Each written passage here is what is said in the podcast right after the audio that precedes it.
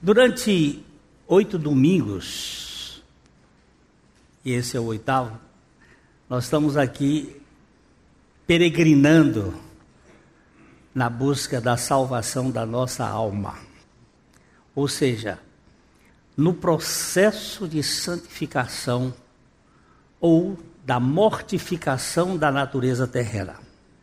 Assunto que é pertinentíssimo eu fui salvo, eu estou sendo salvo e eu serei salvo.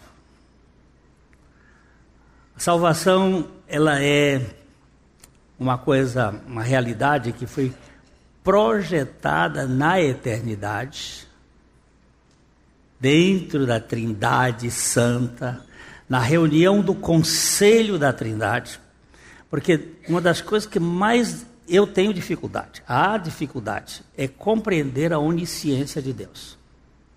Até que onipotência eu passo razoavelmente. A onipresença, o Google me ajudou a entender um pouco mais. Mas essa tal onisciência, que ele sabia tudo e sabe tudo, não tem nada de surpresa e tudo está dentro de um projeto soberano da sua vontade, é difícil para eu compreender. E isso só se compreende espiritualmente. E a salvação da alma. A vitória, ela não nasceu um, uma tábula rasa, como eram ditos pelos filósofos franceses do século XVIII, que a criança nascia uma folha em branco. Não.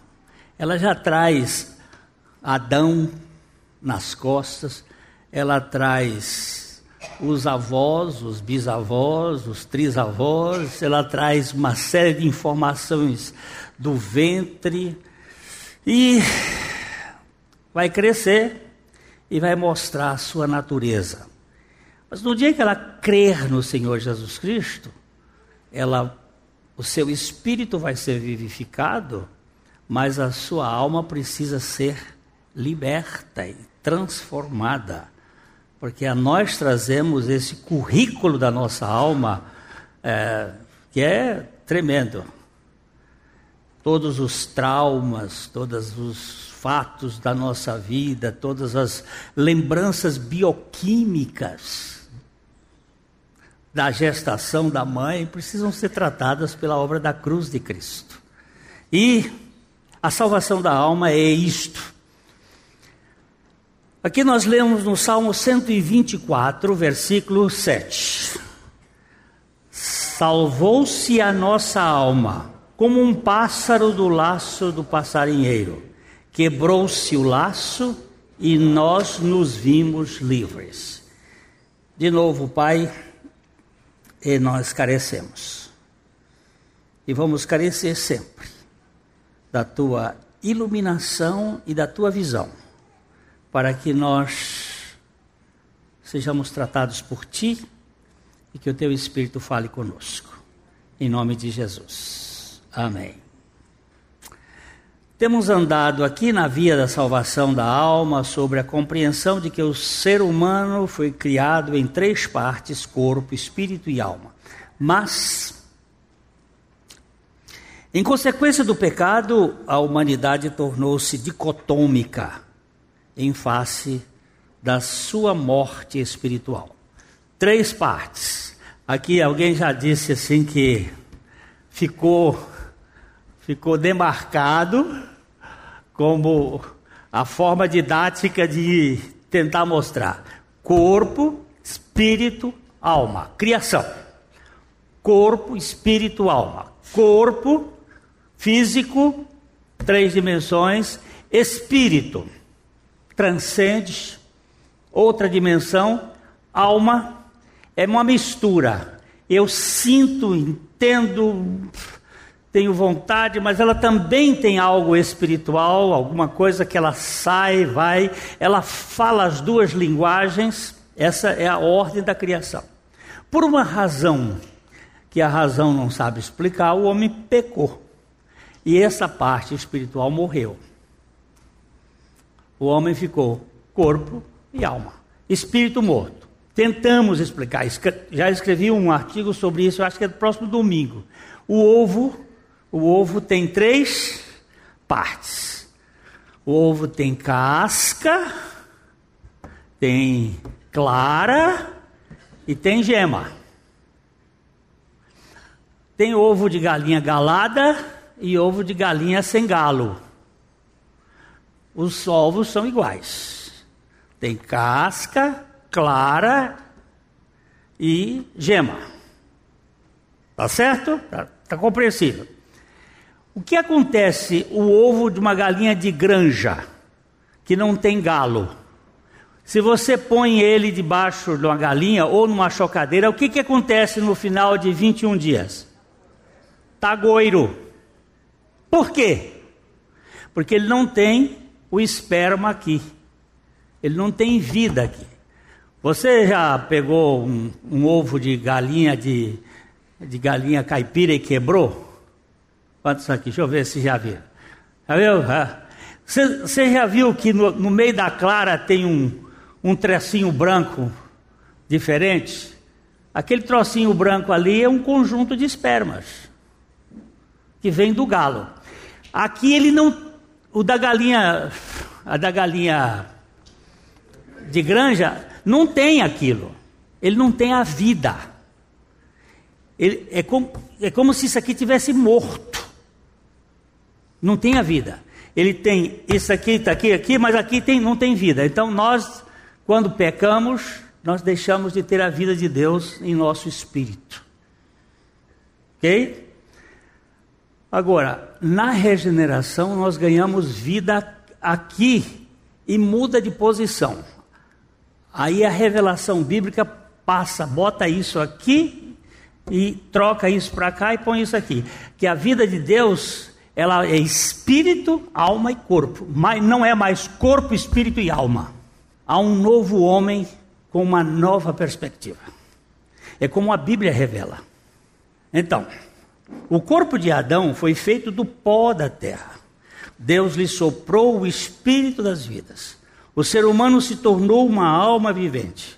O corpo biológico se, relaciona, se relacionava com o mundo físico, o espírito com Deus e a alma servia de intermediário entre as duas esferas, físicas e, física e espiritual. Com o advento peca, do pecado, o ser humano foi desconectado de Deus, perdendo a sua função espiritual. E com o espírito morto, a alma tenta desempenhar essa função. Se você for um dia tiver tempo, uma tarde, por exemplo, uma noite, e quiser ser melhor tratado do que pela Globo ou por qualquer outra coisa, programas televisivos por aí, pega a sua velha Bíblia assim, ou de papel, ou de digital. Pegue, por exemplo, o capítulo 4 de Gênesis e fique ali, vá para lá, vem para cá, para lá, vem para cá. Comece a descobrir como é que a religião se instaurou e como é que Deus mostra o evangelho ali dentro. Tem tanta coisa linda.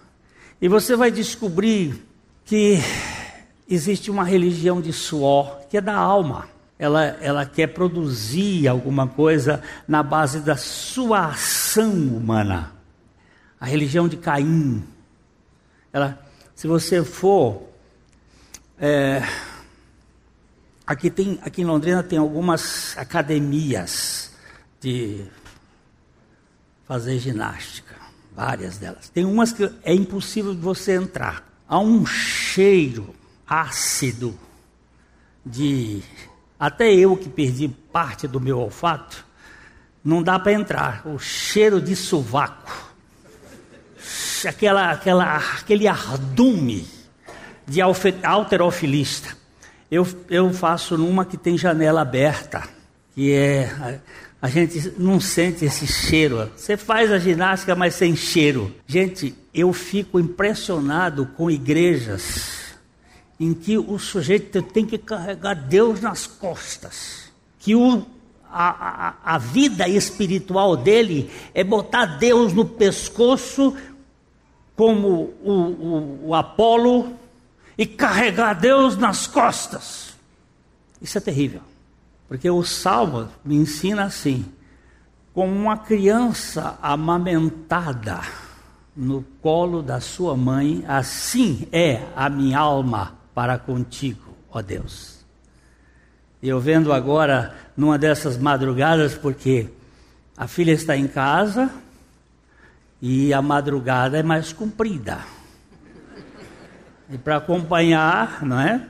Então, numa dessas, a Vitória chorando e chorando, e mama, e a filha meio preocupada, porque parece que o leite não está descendo o suficiente, mas vai.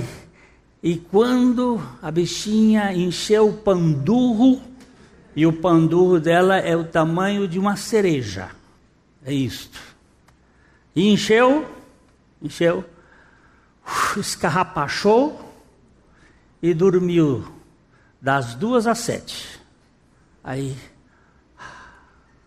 é isso que eu entendo por Deus. Porque ele é chamado de El Shaddai. E El Shaddai é o Deus que se revela a Abraão aos 99 anos, como o Deus que amamenta. Porque a palavra de Deus é comparada a leite racional. E eu vejo, queridos, que quando nossa fome é satisfeita em Deus, nós temos descanso a nossa alma encontra descanso, que é o que o salmista disse: tirou os nossos os pés do passarinho como um laço, e então nós ficamos livres. A alma ficou livre. Em razão disto, em razão dessa religião às vezes ser muito pesada, muitos frequentemente, muito frequentemente consideramos os seres humanos como compostos de uma parte material e outra imaterial. Esses dois componentes são muitas vezes chamados de corpo e alma, ou corpo e mente, num enfoque dicotomizado. Ficou junto aqui, enfoque dicotomizado. O ser humano, nesse estado caído, não compreende a realidade espiritual. Sua mente natural ou psíquica não entende aquilo que é espiritual. E não há vida espiritual no espírito morto do ser humano desterrado do Éden. A alma caída, neste caso, encontra-se separada de Deus e profundamente caótica, cheia de lixo. Por isso, antes que se inicie a salvação da alma, é preciso haver a vivificação do espírito através do Espírito Santo. Então, isto aqui é vivificado, o espírito do homem, e ele passa a ter a primazia e passa a comandar daqui para cá. Porque o apóstolo Paulo diz assim: e todo o vosso espírito, alma e corpo sejam conservados íntegros, inteiros na vinda de Cristo. Há uma mudança, é uma nova criação. E essa nova criação tem uma nova perspectiva de dentro para fora. O ser humano nesse estado caído não compreende. O ser humano foi criado corpo, espírito e alma, mas por causa do pecado, seu espírito morreu, passando daí para frente a ser corpo e alma. Com a regeneração espiritual, a vivificação do espírito e a ordem da salvação muda todo o processo de entendimento, fazendo com que o ser humano seja visto como espírito, alma e corpo. Hoje eu posso dizer assim: eu sou um espírito que se manifesta por uma alma através de um corpo. Eu sou espírito. Eu sou espírito vivificante em Cristo Jesus. Eu não sou mais uma alma que estava num corpo, mas um espírito. Para sempre, forever and ever. O apóstolo Paulo percebeu este processo da revelação do Espírito Santo ao descrevê-lo deste modo, de dentro para fora. Vamos ler juntos 1 Tessalonicenses 5, 20. O mesmo Deus da paz vos santifique em tudo, e o vosso espírito, alma e corpo sejam conservados íntegro e irrepreensíveis na vinda de nosso Senhor Jesus Cristo. Você vai depois dar uma olhadinha, só curiosidade que não tem nosso Senhor Cristo Jesus, mas nosso Senhor Jesus Cristo.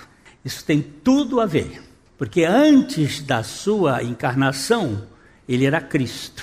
Depois da sua encarnação, ele é Cristo Jesus. Mas depois da sua, da sua morte e ressurreição, ele é Jesus Cristo. E a Bíblia diz que ele ressuscitou para ser Senhor dos vivos e dos mortos. Então ele é o Senhor Jesus Cristo.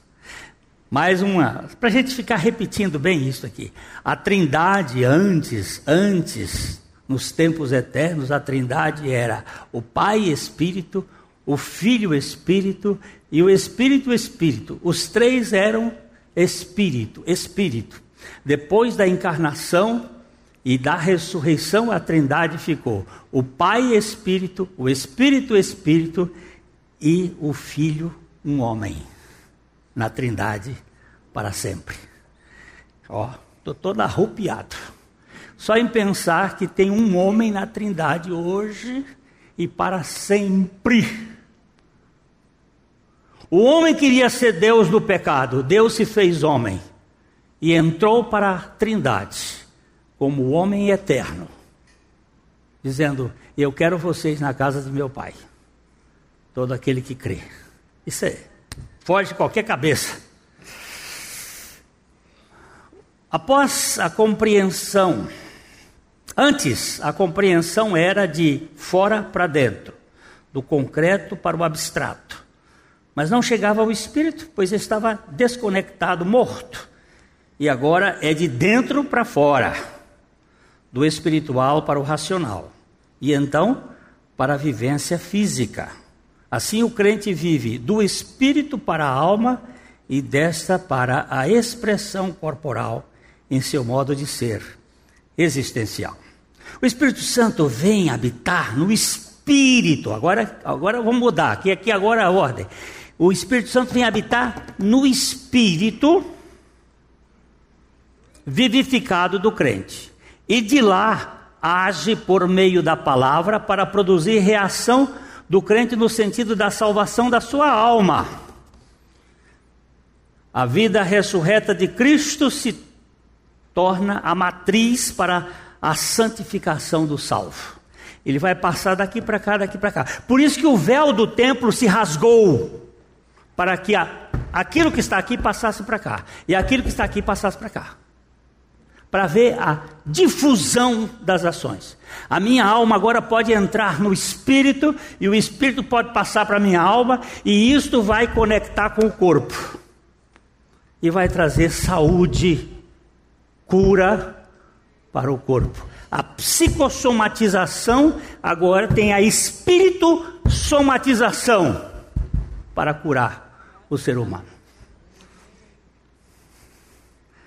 Tem, eu tenho uns trabalhos lindos por aí. O Otmanito escreveu um livro lindíssimo sobre a salvação da alma, só tem em inglês, mas é maravilhoso. Pode baixar pela internet se quiser. A salvação da alma.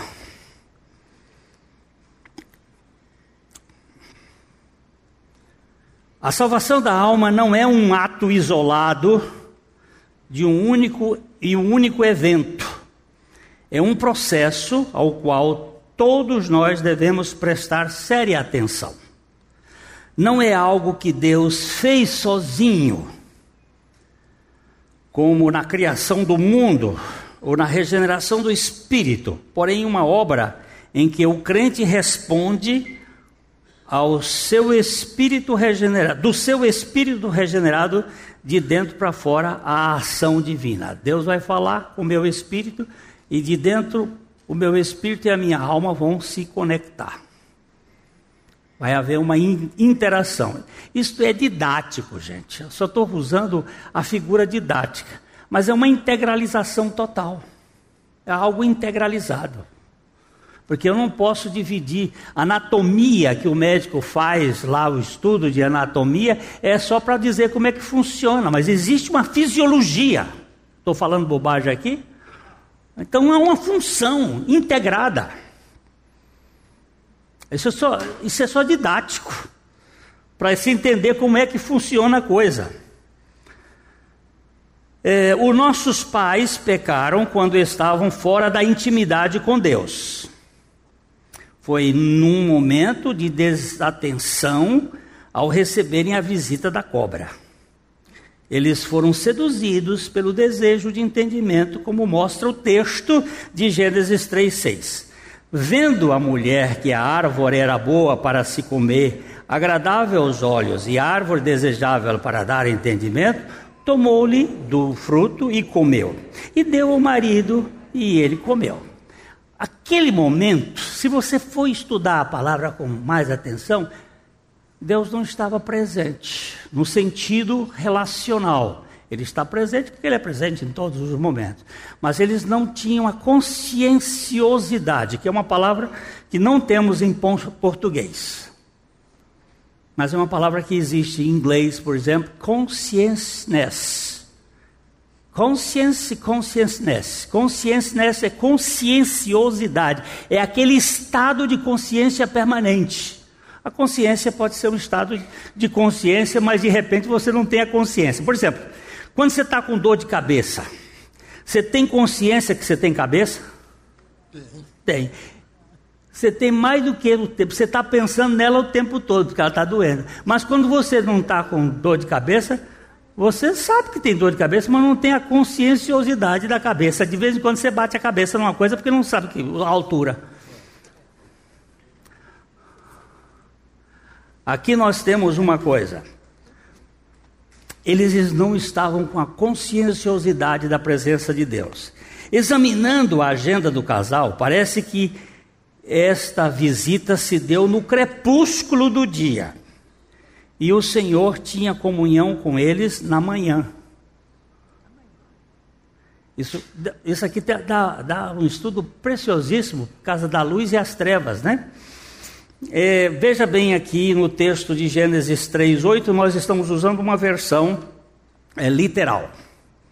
Pois logo que ouviram o som do Senhor Deus subindo e descendo no jardim à brisa do dia, o homem e a sua esposa se esconderam da face do Senhor Deus no meio das as árvores do jardim. Tudo indica que a visita da cobra foi no crepúsculo e a comunhão do Senhor era na manhã. Neste período que eles estavam trabalhando lá no jardim, porque eles eram operários jardineiros, eles estavam ali mexendo. Isso aqui é tudo liberdade de poder pensar. Não está, mas eles estavam lá trabalhando e de repente apareceu a cobra. A visita da cobra vai cobrar, o cobra deles uma coisa: vocês sabem que vocês podiam ser Deus? Eles tinham criado, sido criados à imagem de Deus. Vocês podem ser Deus. Aí a Eva diz: Ah, é? Começa a conversar com cobra. Que essa é uma tendência da mulher. Ela conversa com qualquer coisa, até com cobra, né? E aí bateu um papo com. E aí foi, pá!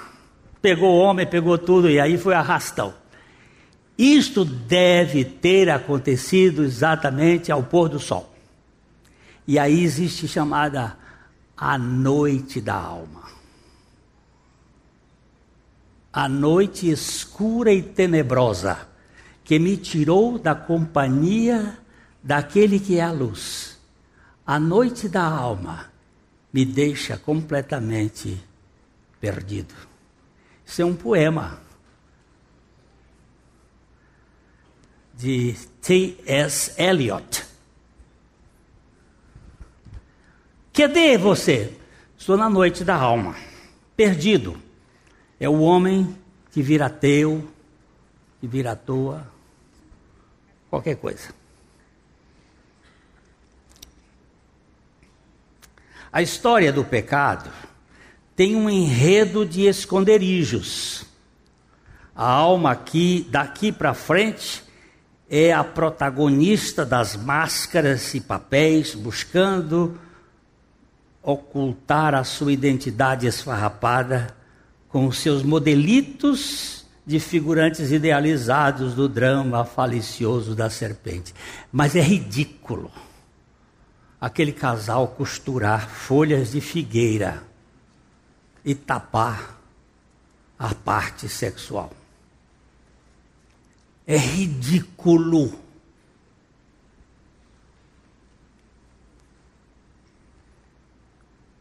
Criou vergonha, criou medo, criou culpa, e aí uma tanguinha, um aventalzinho, tentando esconder. De burca até biquíni, para mim, é a falência de uma alma que não pode saber o que significa aceitação incondicional da graça. Fomos agora excitados por um desejo sexual absurdo, adoecedor.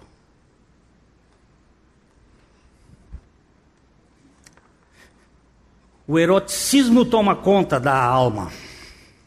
Não é só o erótico, primeiro foi a boca, não é, doutora Maura? O, a parte oral, depois a parte anal, e depois fica esse erotismo.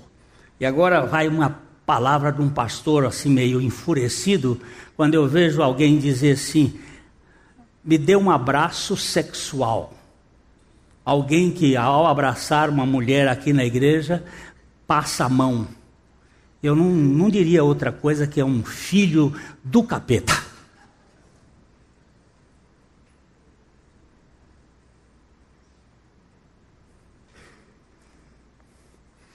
Você ia pensar que eu ia chamar outra coisa? Mas também.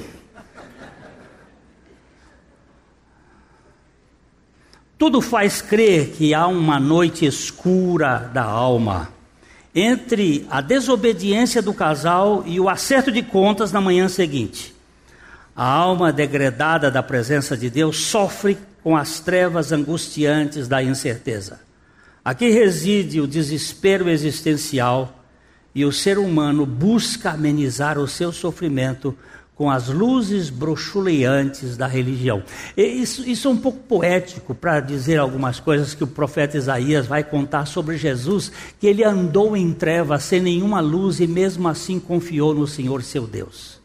E que nós ficamos acendendo fósforos e palito de fósforos e velas e tentando achar luz na nossa coisa feita aqui neste mundo. Você vai verificar que isso começou nos babilônios, entra pelos, pelos egípcios, a busca dessa luz, passa pelos persas, gregos, romanos, entra nas igrejas católicas, é, é, luteranas e alguns protestantes, ainda botando vela em busca da luz que se perdeu no seu espírito. Porque a luz do homem está no espírito, não na alma.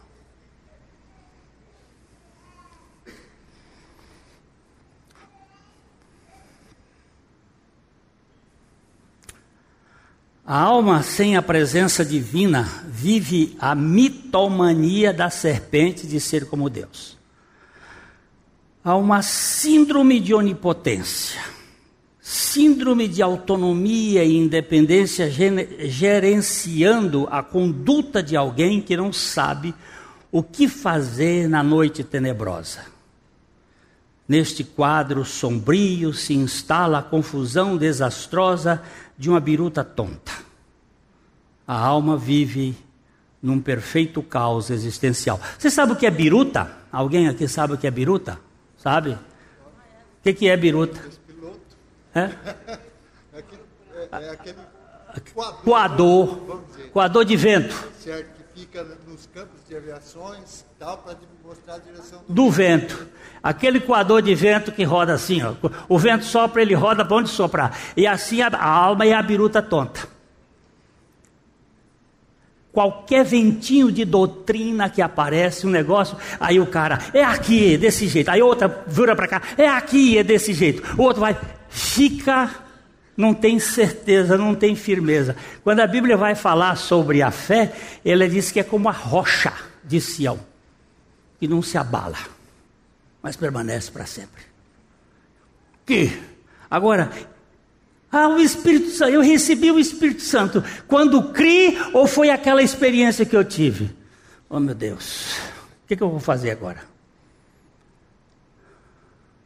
Aí vem não sei quantas histórias, aí o conceito fica correndo para cá. Ah, é aquela, lá, a bênção de Deus enriquece. Aí o sujeito começa a buscar prosperidade para ver. E corre. E vai de um lado. E sai da igreja batista, e vai para a igreja assembleia, e sai da igreja assembleia, e vai para a igreja renovada do outro grupo, e sai daquela, e vai para a igreja católica, e vai para não sei para onde, e vai não sei para onde.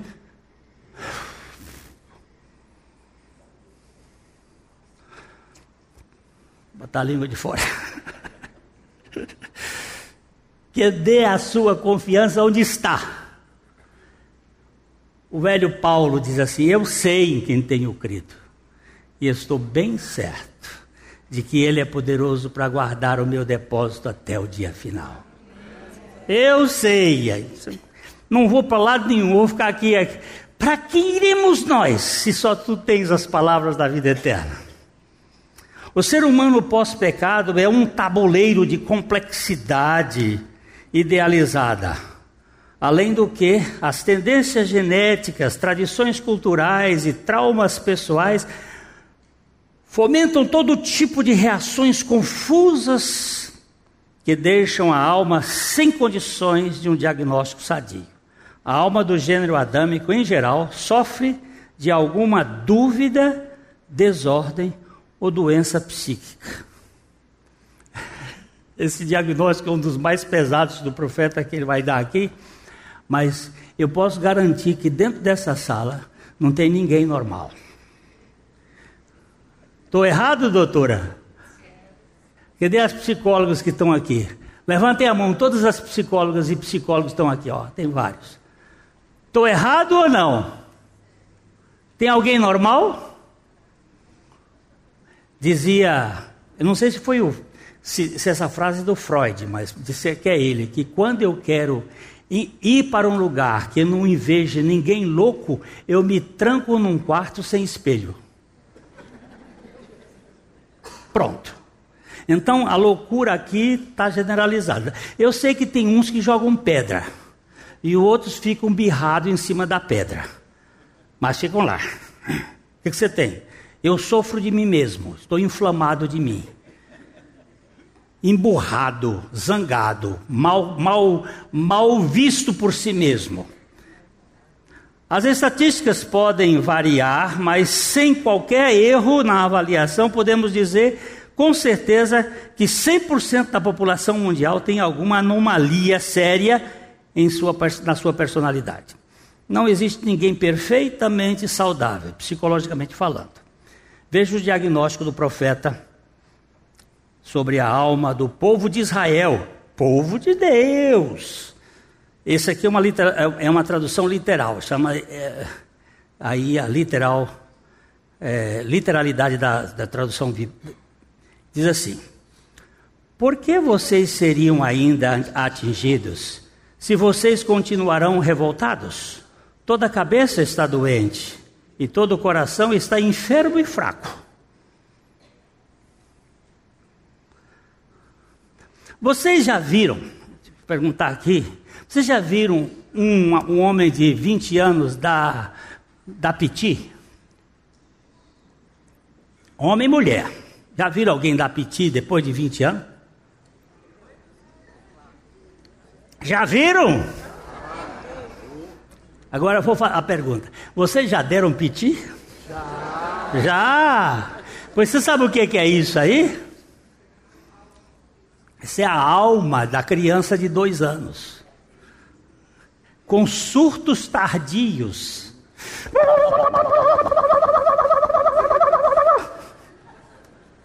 Eu quero, eu quero, eu quero, eu quero, eu quero, eu quero, eu quero. Mas é uma coisa. A criança, quando bate no carro, encosta e já sai. Eu já contei aqui da moça, eu fui jantar na casa deles.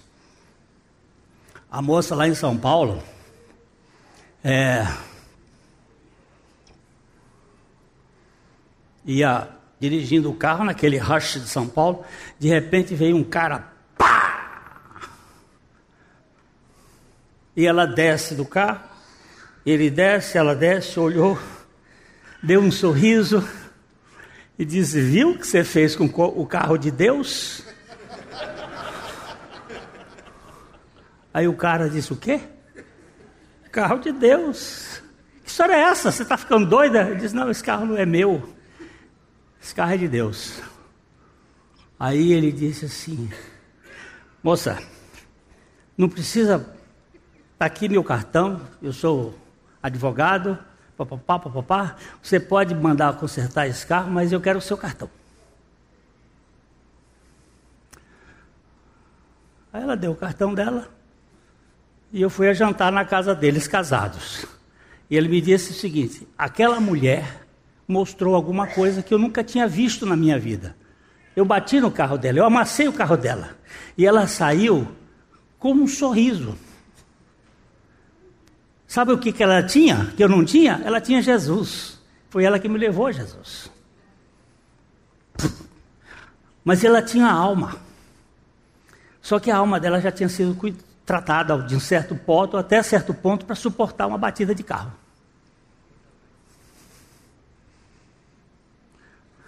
A batida de um carro que custou um casamento. O, o, o custo foi o casamento. Ele está sustentando ela até hoje.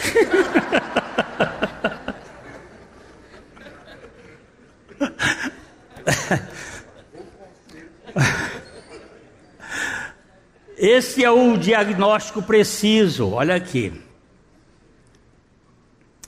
Por que, que vocês seriam ainda atingidos se continuam em revolta e rebeldia? Esse é o diagnóstico preciso que precisa ser encarado para a salvação da alma.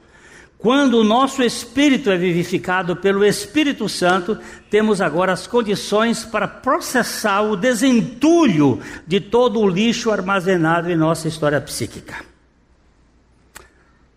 Vamos supor, aqui é uma suposição.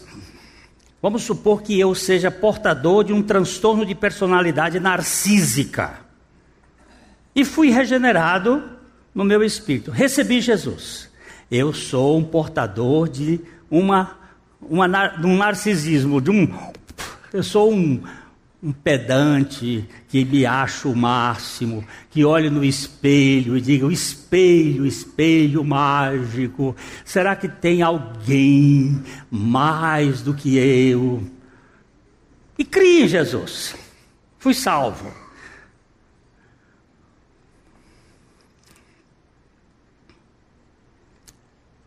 Este tipo é caracterizado por uma visão exagerada de si mesmo, quadro clínico chamado grandiosidade. O sujeito sofre de grandiosidade. Ele tem uma certa onipotência. A primeira vez que eu vi essa expressão foi o de Loreto, Oswaldo de Loreto, era um psiquiatra de São Paulo, que ele fazia a, um grupo de pessoas trabalhavam na Colina Verde, e ele dizia que médicos, psiquiatras, quem trabalhava com um grupo de psicólogos, trabalhava em um hospital psiquiátrico, tinha uma tendência de ser onipotentes. ele dava cada papo da gente que tem uma tendência de querer trazer solução para os problemas das pessoas, como se eles tivessem esse problema, solução para eles. Foi esse cara que me ajudou a abrir a caixa preta. Um dia ele bateu nas minhas costas e disse assim: Pará, por que, que você é tão hipócrita? Ele disse: Você acha? Ele disse: Não, você esconde a sua alma, você esconde a sua vida. E aí ele me ajudou a abrir a caixa preta. Foi a primeira vez que eu revelei que eu tinha sido abusado sexualmente. Agora, como isso vai ser tratado? Como serei liberto dessa egolatria que me faz um pavão no palco da vida? Eu fui salvo no meu espírito, mas minha alma é narcísica. Ela gosta de palco, ela gosta de ser. Como é que vai ser salva agora essa alma? Pessoas com esse tran transtorno esperam ser tratadas com deferência e podem explorar outros por suporem que sua superioridade justifique isto. São relacionamentos, seus relacionamentos são caracterizados por uma necessidade de admiração e elas normalmente pensam que os outros têm inveja ou ciúme delas. Como o Espírito Santo vai limpar tudo isto? Eu fui pregar numa igreja, eu sei que está um pouquinho. Eu fui pregar numa igreja que tinha um pastor muito, muito cioso e muito vaidoso. Aí, no dia do aniversário lá, as irmãs que estavam cuidando da comida não tiveram tempo de comprar um presentinho para ele. E aí um saiu na, na calada da noite, num canto qualquer lá, e comprou uma camisa Volta ao Mundo. Naquele tempo a Volta ao Mundo já estava dos seus estertores, estava acabando. E todos os departamentos tinham que trazer presente para ele. Ele sentado lá na frente, já velho, aí vinha os adolescentes, os juniores traziam um presente, ele abria, vinha outro, abria, vinha outro, cada um, e ele. Aí de repente aquelas irmãs que estavam fazendo a comida, né, uma veio lá e trouxe aquela camisa Volta ao Mundo. Ele abriu, quando ele olhou, e disse: Que vergonha! É isso que vocês vão trazer para o seu pastor?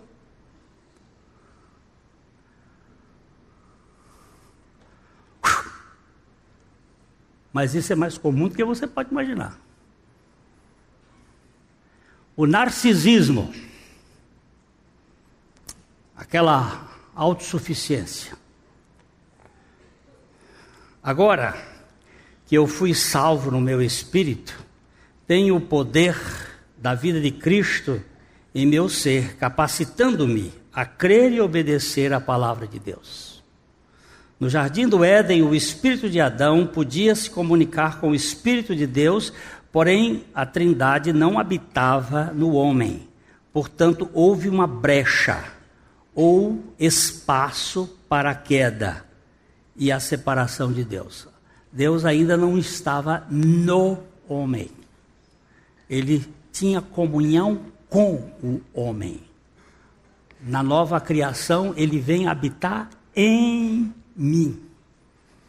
E ele não desabita, ele pode ficar triste, eu posso extinguir a ação na rebeldia da minha alma, mas ele está em mim. Agora o Espírito de Deus habita em mim.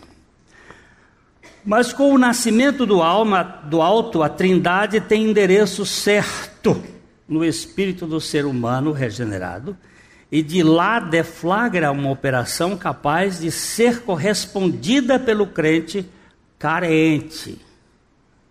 Todo aquele que tem sua alma fraca, todavia dependente inteiramente do Todo-Poderoso, tem condições de corresponder perfeitamente no processo da salvação. O Salmo 72, 13, no Salmo, o salmista diz ele tem piedade do fraco e do necessitado e salma a alma dos indigentes. Guarde bem esse versículo, a alma dos indigentes. Você vê por que, que Deus tem me tratado e eu tenho escrito sempre meus artigos com o mendigo, o velho mendigo. Eu sou dependente da graça de Deus. Se não for a graça de Deus, eu estou ferrado. Ele diz que ele tem piedade do fraco e do necessitado e salma a alma aos indigentes. Se esta alma ainda não chegou à perfeita consciência de sua fraqueza, Deus vai humilhá-la para que chegue neste ponto por meio da obra da cruz. Aqueles que são muito orgulhosos Deus precisa humilhar. Ele vai trabalhar continuamente em suas vidas para expor suas fraquezas de várias formas. Ele tem, diz que Deus tem um, um, uma coleção de marretas.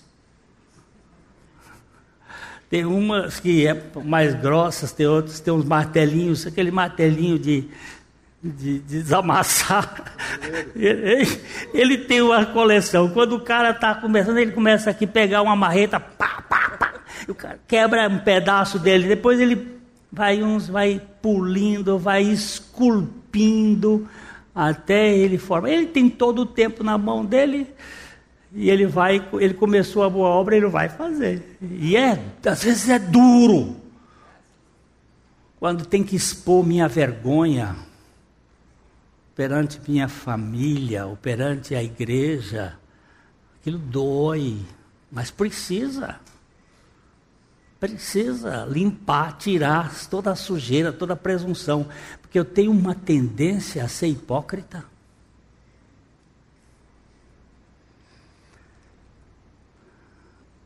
Se já fomos salvos do Espírito pela obra de Cristo crucificado, seremos salvos em nossa alma pela vida ressuscitada de Cristo, manifestada em nosso homem interior. No meio de nossa comorte, por meio de nossa comorte com Cristo, expondo nossas fraquezas. A, a tradução literal diz assim: Vamos sempre nos envolvendo com a morte do Senhor Jesus em nosso corpo, para que também a vida de Jesus seja revelada em nosso corpo mortal. 2 Coríntios capítulo 4, verso 10. Esse, essa tradução literal ela só tem em inglês. E aqui a gente tem que adaptar um pouquinho ela para dar um sentido, mas é mais ou menos isso. Vemos sempre nos, vamos sempre nos envolvendo com a morte do Senhor Jesus em nosso, nosso caminhar diário. A salvação da nossa alma é uma é uma estrada de quebrantamento permanente até que cheguemos à plena dependência do Pai. É, Deus, em Sua graça, vai nos demovendo de toda a autoconfiança e fazendo-nos inteiramente dependente dEle. Nossa entrada em tudo aquilo que Jesus comprou para nós requer nossa fé e obediência. Ele fez sua parte, pagou o preço que era necessário. Agora só precisamos crer e obedecer. Aquilo que foi feito aqui, agora ele vai fazendo aqui. Eu, eu tenho muita expectativa de que até o dia da minha sepultura, do meu sepultamento, vai haver evolução nessa formação de Cristo em mim. Eu vou ficar mais, mais dependente dele. Volto a dizer aqui aos meus irmãos: o que será, será galardão? Alguém já pensou aquilo que eu pedi para pensar? O que é galardão? Alguém pensou e tem alguma contribuição rapidinha para dizer o que é galardão? Pelo jeito não pensaram. Então, na próxima vez eu vou pensar de novo. O que será galardão do ponto de vista de Deus? Não vou dizer do ponto de vista do exército, nem do ponto de vista da, do prêmio Nobel, nem do ponto. Eu quero saber o que é galardão do ponto de vista de Deus. O que, que você percebe que é galardão? Porque talvez isso ajude a mostrar que tipo de fé você está desenvolvendo. Oi, meu amor. Hein? Ela, ela está supondo aqui uma coisa interessante: que galardão seria algo de pleno descanso em Deus. É pista.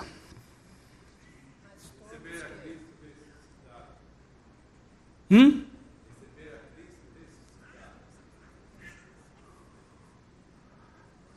O que, que, que, que, seria o galardão? Porque tem muita gente que diz, quando eu chegar no céu, eu vou, depois no reino milenar, eu vou administrar uma cidade de 500 mil. E aí o outro diz, vai, aquele vai administrar uma cidade de 100 mil. E aí vai depender do galardão. O que será esse negócio desse galardão? Hein? É o próprio Cristo, é conhecer a Cristo. Olha, eu sei que vai dar um, um bom, bom. Eu não vou dar minha opinião agora, nem que vocês queiram. Eu tenho uma opinião, é opinião, porque eu não achei na Bíblia nenhum lugar que mostrasse o que é galardão. Mas se é alguma coisa do que nós conhecemos aqui, o céu vai virar inferno em pouco tempo. Ah, peraí, duas aqui. Ela diz que galardão é o cristão largar na mão de Jesus. Você ia dizendo lá. Pois é. Pois é. Aquele não teve nem condição de ser santificado, morreu na hora. Morreu primeiro que Jesus. Não, ele não morreu, morreu depois que Jesus. Quebraram as pernas dele. Hein? Mas ah, aqui no mundo, quem comandou o Brasil todo com mais 170 milhões naquela época foi o Castelo Branco, era o homem maior. Quer dizer, quanto mais gente tiver, maior é o galardão do cara. Está aqui. O soldado vai administrar até 10 milhões. Mas espera aí. Qual será o galardão de um cara no reino do céu? Qual é a recompensa? Eu, eu vou dar uma, uma pista. É uma pista só. Paulo diz assim, lá em 1 Coríntios capítulo 15, versículo 10: Eu trabalhei muito mais do que todos os outros apóstolos. Porém, não eu, mas a graça de Deus em mim. E se foi a graça de Deus que me moveu a trabalhar, onde está o galardão? Lembra-se dos 24 anciãos e dos quatro animais na presença do trono do Cordeiro? O que, que eles fizeram? O que, que eles fizeram? Bíblia! Curvaram, tiraram suas coroas e depositaram nos pés do Cordeiro. Tudo é dele, por ele e para ele. Ele vai usar esse bisturi enferrujado, cego, ele vai usar. Mas a glória é dele. Quanto mais dependermos dele. Aquela senhora foi operada. A senhora chegou aqui um dia e disse: Pastor, eu vim aqui para agradecer. Queridinho, o senhor foi usado por Deus. Pastor, mas foi uma bênção. A senhora já foi operada? Já. Quando terminou a cirurgia, a senhora está em casa, está tudo bem, tá. A senhora voltou ao hospital para agradecer o bisturi?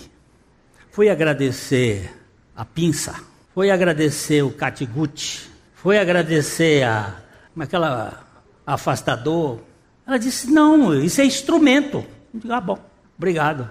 Eu sou instrumento. Você vai agradecer o médico. A glória, meu irmãozinho, no galardão é toda do Senhor.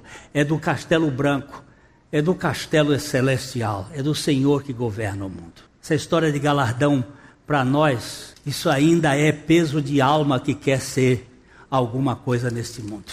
É uma alma inchada. O senhor sabe quem eu sou aqui na igreja? Eu sou administrador. Vocês sabem o que vocês são? Quer que eu diga? Uma boa porcaria. Calma, meu irmão. Olha, olha essa história. Eu não estou pouco mais com horário, não. A pessoa estava reclamando. Mestre, encontro pessoas que são briguentas, pessoas criadoras de caso, pessoas que, que dão problema, que eu não aguento esse povo que fica. Eu queria viver melhor. O que, que eu faço? Ele disse: viva como as flores. E como é que as flores vivem? Ele disse: Veja como o lírio vive. Ele está no meio do estrume, mas ele só tira o lado bom do estrume. Nas pétalas do, do lírio não tem nenhuma, nenhuma grama de estrume fedido ou sujo. Ele extrai do estrume o que não presta e transforma isto em bom perfume. Você não vai viver no outro mundo a não ser no mundo dos estrumes. E o estrume muitas vezes está dentro da sua casa. E às vezes é você que é estrume. Agora, extraia. Extraia aquilo que o estrume tem de bom, transfira isso em bom perfume de Cristo na vida dos outros. Vai ver se não vai dar certo.